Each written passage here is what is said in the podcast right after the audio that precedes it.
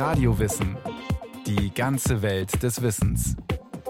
Ein Podcast von Bayern 2.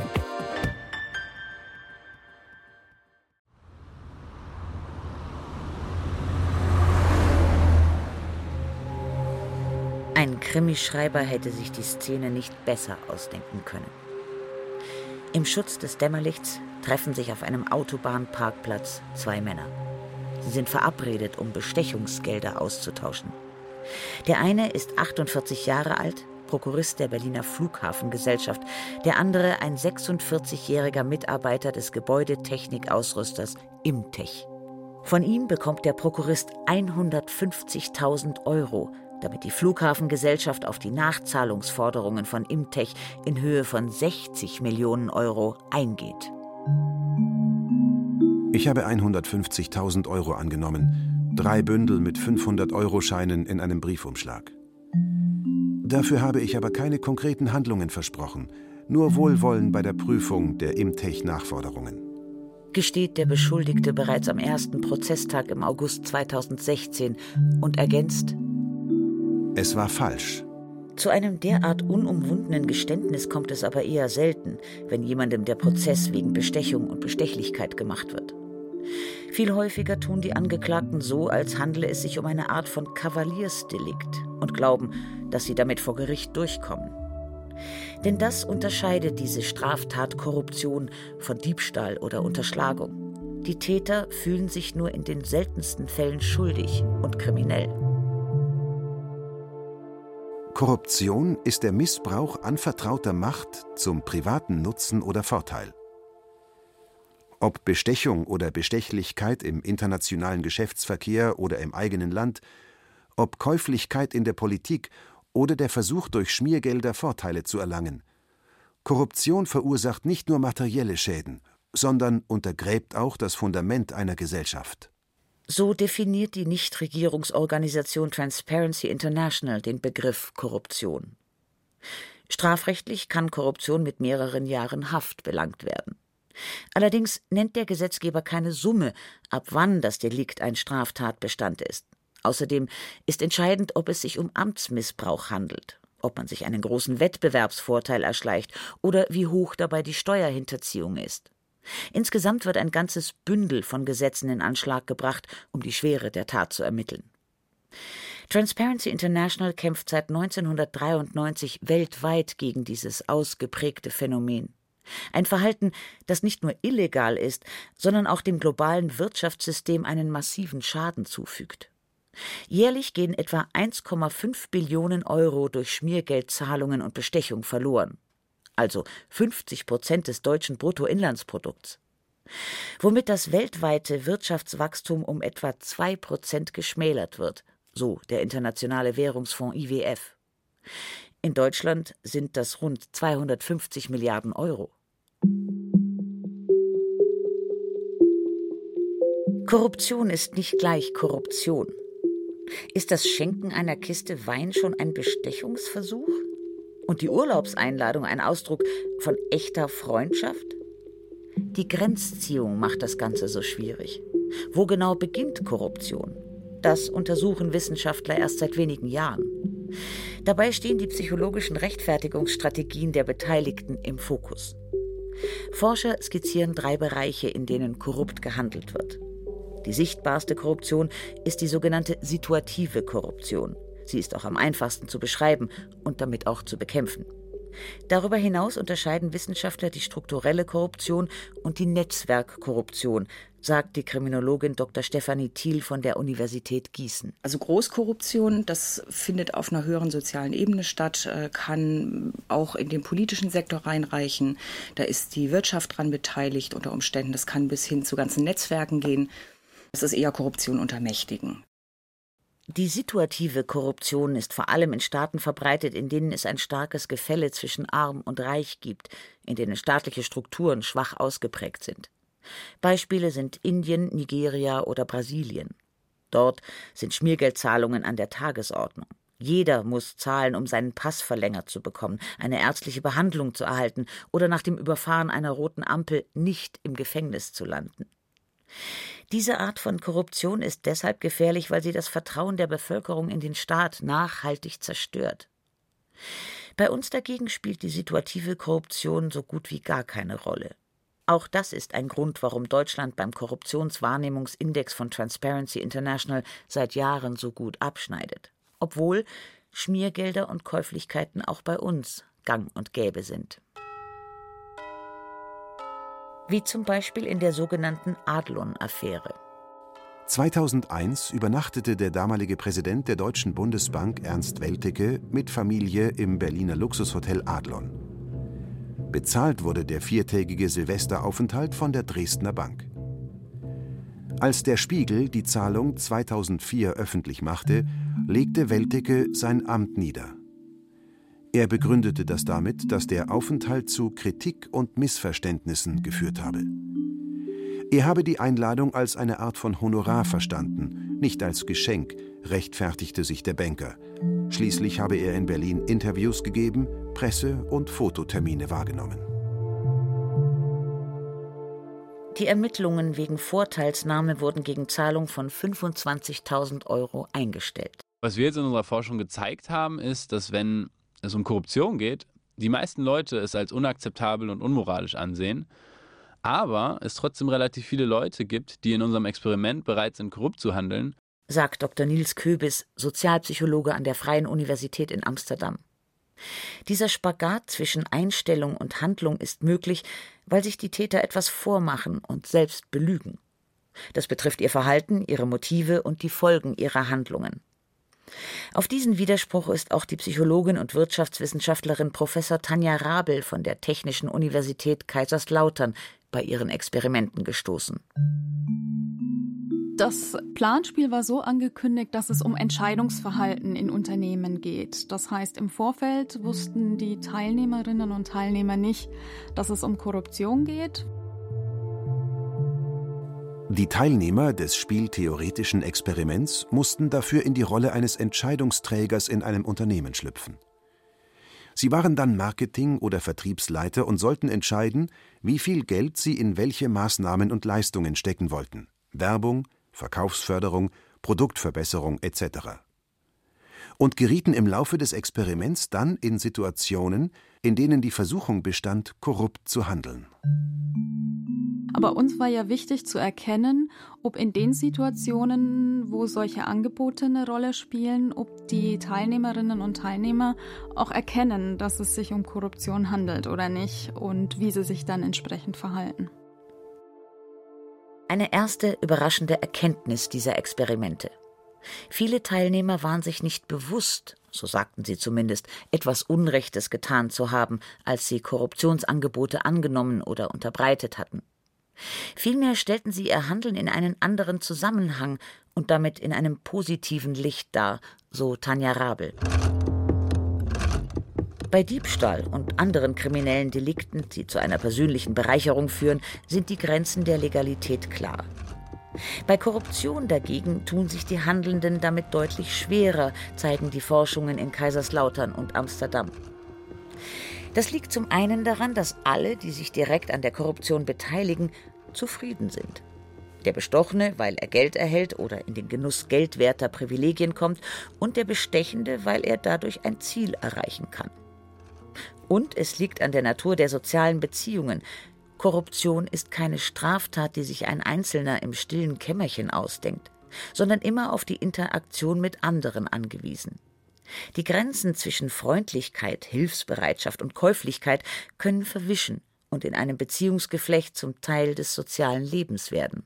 Was wir da halt gesehen haben, ist, dass es ja verschiedenste Rechtfertigungsstrategien gibt. Da gibt es eben zum einen Strategien, wo es eher darum geht, dass man eben den Schaden leugnet oder dass man leugnet, dass es Opfer gab oder dass man auch die Verantwortung leugnet. Und da haben wir gesehen, dass vor allem eben Strategien zum Einsatz kommen, wo es eben darum geht, irgendwie diese positive Absicht, die hinter korruptem Handeln steht, hervorzuheben. Auch die Tatsache, dass es bei der Korruption keine sichtbaren Opfer gibt, trägt entscheidend mit dazu bei, dass sich viele nicht als Straftäter fühlen, so der Sozialpsychologe Nils Köbis von der Freien Universität Amsterdam. Was wir zum Beispiel in Experimenten herausgefunden haben, ist, dass die Wahrscheinlichkeit, dass Menschen korrupt handeln, deutlich höher ist, wenn sie nicht alleine davon profitieren, sondern auch noch andere mit profitieren. Und so können sie sich sehr viel einfacher das Ganze rechtfertigen, indem sie sagen, ja gut, ich habe das jetzt nicht nur für mich gemacht, ich habe das eben auch für die andere Person gemacht. Also ganz viele Menschen nehmen Korruption als eine Win-Win-Situation wahr blenden dabei allerdings aus, dass es eine Win-Win-Lose-Situation ist, denn es gibt stets ein Opfer der Korruption. Aber das liegt nicht schwer verletzt am Boden, sondern bekommt beispielsweise als konkurrierendes Unternehmen nicht den Zuschlag für den Auftrag. Oder das Opfer ist die Allgemeinheit, weil etwa ein überteuertes oder gar unsinniges Projekt umgesetzt wird und, und, und. In jedem Fall gilt, Schaden und Geschädigte bleiben abstrakt für den Täter und können so leichter verdrängt werden. Man spricht von Korruption als einem sogenannten opferlosen Delikt. Es ist natürlich nicht opferlos, aber man sieht das Opfer in dem Moment ja nicht. Das Opfer ist dann häufig die Allgemeinheit. Ich selber bin als Bestechender oder als Bestechlicher selber auch Teil der Allgemeinheit, aber in dem Moment sehe ich diese Zusammenhänge nicht, weil sie sich eben nicht so offensichtlich erschließen. Deshalb reden sich viele die Korruption schön.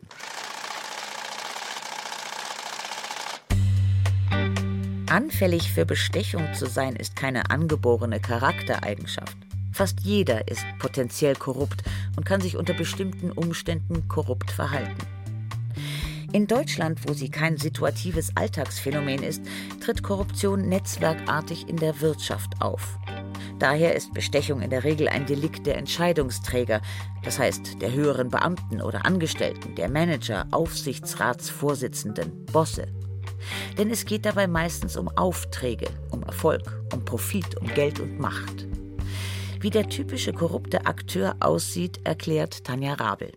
Was natürlich nicht überrascht, weil gerade in den Positionen, die anfällig sind für korruptes Handeln, nämlich die mit viel Entscheidungsspielraum, nach wie vor Männer überrepräsentiert sind, dass die sehr karriereorientiert, sehr ehrgeizig sind, dass es oftmals Aufsteiger sind, die sehr statusbewusst sind, die viele Aus- und Fortbildungen absolviert haben, aber eben die auch diese sehr ausgeprägten Rechtfertigungstendenzen haben.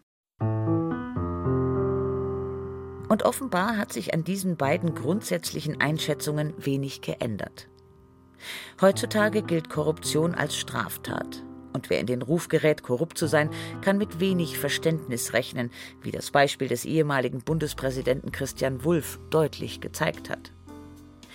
Ganz anders aber ist die Bewertung von Korruption häufig dann, wenn es um konkrete eigene Interessen geht. So hat zum Beispiel im Jahr 2005 eine Untersuchung der Unternehmensberatung Ernst Young ergeben, dass jeder vierte deutsche Angestellte Korruption in Ordnung findet, wenn dadurch die Wirtschaftskraft des eigenen Unternehmens gestärkt wird. Dr. Jamie Lee Campbell hat festgestellt, dass es häufig die Organisationen selbst sind, die das Arbeitsklima so beeinflussen, dass die Mitarbeiter korruptes Verhalten als durchaus üblich und sogar notwendig betrachten was ich so rausgefunden habe, war, dass es letztendlich die Wahrnehmung ist, dass man mit der Organisation im Krieg ist. Und dadurch ähm, wird jedes Projekt, jeder Auftrag, der herangezogen wird, ist wichtig, damit dass die Organisation weiterleben kann. Und dadurch sind dann auch die Arbeitsplätze sicher. Und dementsprechend ist das ein großer Druck. Und dass Korruption dadurch dann auch ein legitimes Mittel werden kann, um dieses Problem zu lösen. Dass man den Krieg gegen andere gewinnt. In Unternehmen, denen Korruption nachgewiesen werden konnte, wie etwa Siemens in Deutschland oder dem Energiekonzern Enron in den USA, herrschte häufig eine Unternehmenskultur, so die Psychologin, die die Mitarbeiter auf vielen Ebenen unter Druck setzt. Man macht ja das nicht nur für sich, sondern auch für die Kollegen, weil die ja sonst auch ihren Job verlieren könnten. Und selbst wenn man sich nicht sehr mit dem Unternehmen oder Organisation identifiziert, kann es sein, dass, weil die anderen einfach so einen Druck auf einen machen oder weil man sonst die anderen torpediert, wenn man nicht mitspielt und denen ihre Jobs gefährdet, dass man auch aus den Gründen das mitmacht. Der Absturz von Enron. Der weltgrößte Energiekonzern Enron beschäftigte auf dem Höhepunkt seines Erfolgs mehr als 22.000 Mitarbeiter. Für sich selbst warb der Konzern, der vielen als Inbegriff eines innovativen Unternehmens galt, mit dem Spruch, er sei die großartigste Firma der Welt. 2001 kam heraus, dass jahrelang im großen Stil Bilanzen gefälscht und reihenweise US-Politiker geschmiert worden waren. Als Konsequenz musste die Firma Insolvenz anmelden, zahlreiche Mitarbeiter verloren die Jobs und auch ihre Betriebsrenten. Eine Unternehmenskultur der absoluten Gewinnmaximierung ist durchaus verbreitet. Und auch wenn viele Unternehmen heutzutage in ihrer Selbstdarstellung auf Verhaltenskodizes, sogenannte Codes of Conduct oder Codes of Ethics verweisen, in denen von Nachhaltigkeit, Transparenz und Verantwortung die Rede ist, so gibt es auf der informellen Organisationsebene doch häufig Maßnahmen, die einem solchen Verhaltenskodex diametral entgegengesetzt sind. Die Frage ist halt, wie ist das mit dem Belohnungs- und Sanktionssystem verbunden? Also inwiefern ähm, kann ich auch belohnt werden, wenn ich einen Auftrag nicht bekommen habe, obwohl ich ethisch gehandelt habe und ihn deswegen nicht bekommen habe? Oder inwiefern werde ich belohnt, weil ich einen Auftrag bekommen habe, wo es ganz klar ist, dass das mit Korruption vonstatten gegangen ist? Das wirkt halt auch auf die anderen Mitarbeiter. In vielen Branchen und Unternehmen ist es für neue Mitarbeiter nicht auf den ersten Blick erkennbar, welche Unternehmenskultur neben der offiziellen Selbstdarstellung vorherrscht. Manchmal rutschen Mitarbeiter Schritt für Schritt hinein in ein Geflecht aus Betrug, Lüge und Bestechung. Das ist dieser graduelle Prozess, in dem eine gewisse Handlung, die man anfangs als komplett falsch und von der man gesagt hätte, dass man sie niemals machen würde, am Ende oder nach einiger Zeit auf einmal als akzeptabel angenommen wird. Sagt der Sozialpsychologe Nils Köbis von der Freien Universität Amsterdam. Jetzt kann es allerdings sein, dass am Anfang das Ganze eben nicht als ein Briefumschlag mit einem hohen Betrag vom Geld aussieht, sondern dass es vielleicht erstmal eine nette Einladung zum Abendessen ist. Auf die nette Einladung zum Abendessen folgt dann vielleicht die Einladung, um ein Theaterevent oder ein Sportevent zu besuchen. Dann wiederum kann es sein, dass man zu einem Urlaub eingeladen wird. Und auf einmal erhöht sich die, die Größe der Korruption schrittweise. Und jeder Schritt fühlt sich als eigener überhaupt nicht verwerflich an.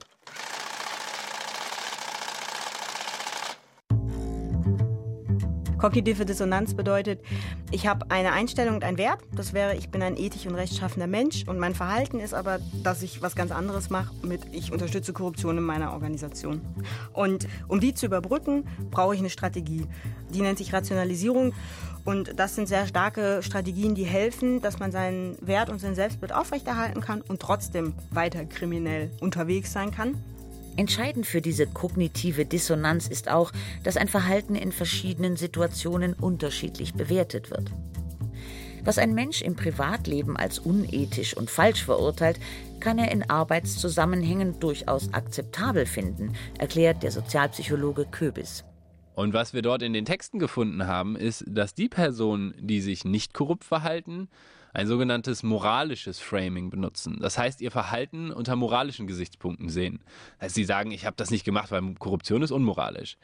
Die Personen, die wiederum in dem Spiel korrupt gehandelt haben, sagen, ich habe das gemacht, weil das clever war, weil es smart war. Und so zeigt sich, dass es eine selektive Framing-Auswahl gibt. Also selektiv suchen sich Leute aus, ob man das Verhalten gerade eher als clever und smart ansieht oder eher unter einem moralischen Gesichtspunkt sieht. Und je verbreiteter Bestechung und Bestechlichkeit als Teil der Unternehmenskultur sind, desto leichter fällt eine solche Beurteilung, sagt auch die Wirtschaftswissenschaftlerin und Psychologin Tanja Rabel von der Technischen Universität in Kaiserslautern. Und in dieser Situation haben wir eben gesehen, dass dann drei Faktoren ganz wichtig sind. Nämlich einmal, wie ist die persönliche Einstellung der Person zu Korruption? Dann natürlich auch, wie sind die Normen anderer? Das heißt, wie steht mein Umfeld? Wie stehen Personen, die mir wichtig sind? Das können Kollegen sein, das können Familie sein, das können Freunde sein. Wie stehen die eigentlich zur Korruption? Und der dritte Faktor war dann eben noch, wie viel Kontrolle glaube ich eigentlich auch über mein korruptes Handeln zu haben? Das heißt, wie wahrscheinlich ist es eigentlich, dass ich das Ganze risikolos durchführen kann? Diese Faktoren führen dazu, dass Schmiergeldzahlungen auch bei uns noch immer verbreitet sind. Allem Wissen um Kriminalität, um Ungerechtigkeit und wirtschaftlichen Schaden zum Trotz. Denn nicht nur in einzelnen Unternehmen herrscht mitunter eine tolerierende Haltung gegenüber Korruption, weil sie angeblich nötig ist, um an Aufträge zu kommen oder um Arbeitsplätze zu erhalten. Auch auf staatlich-gesellschaftlicher Ebene erschüttern immer wieder Bestechungsskandale, in die Politiker oder angesehene Persönlichkeiten verwickelt sind, die Öffentlichkeit. Grundsätzlich könnte der Staat jedenfalls Bestechung und Bestechlichkeit deutlich effektiver verfolgen und eindämmen, erläutert die Kriminologin Thiel von der Universität Gießen. Trotzdem gehe in Deutschland der Trend weg von staatlicher Kontrolle hin zu betrieblicher Selbstkontrolle. Das sei das falsche Signal. Da hat sich der Staat eben aus vielen Kontrollfunktionen auch zurückgezogen. Und das hat natürlich auch der Korruption ein Stück weit Tür und Tor geöffnet. Diejenigen, die die psychologischen Strategien der korrupt Handelnden untersuchen, sehen vor allem in den sozialen Normen eine große Chance, um Korruption zu bekämpfen und zu vermeiden.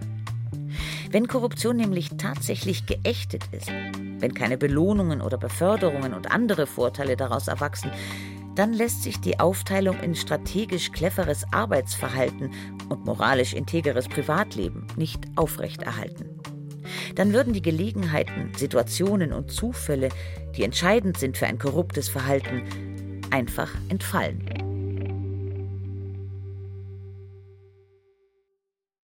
Sie hörten Charakter und Bestechlichkeit, die Psychologie der Korruption von Daniela Remus. Es sprachen Christiane Rosbach und Peter Veit. Ton und Technik Christiane Feutz, Regie Christiane Klenz. Eine Sendung von Radio Wissen.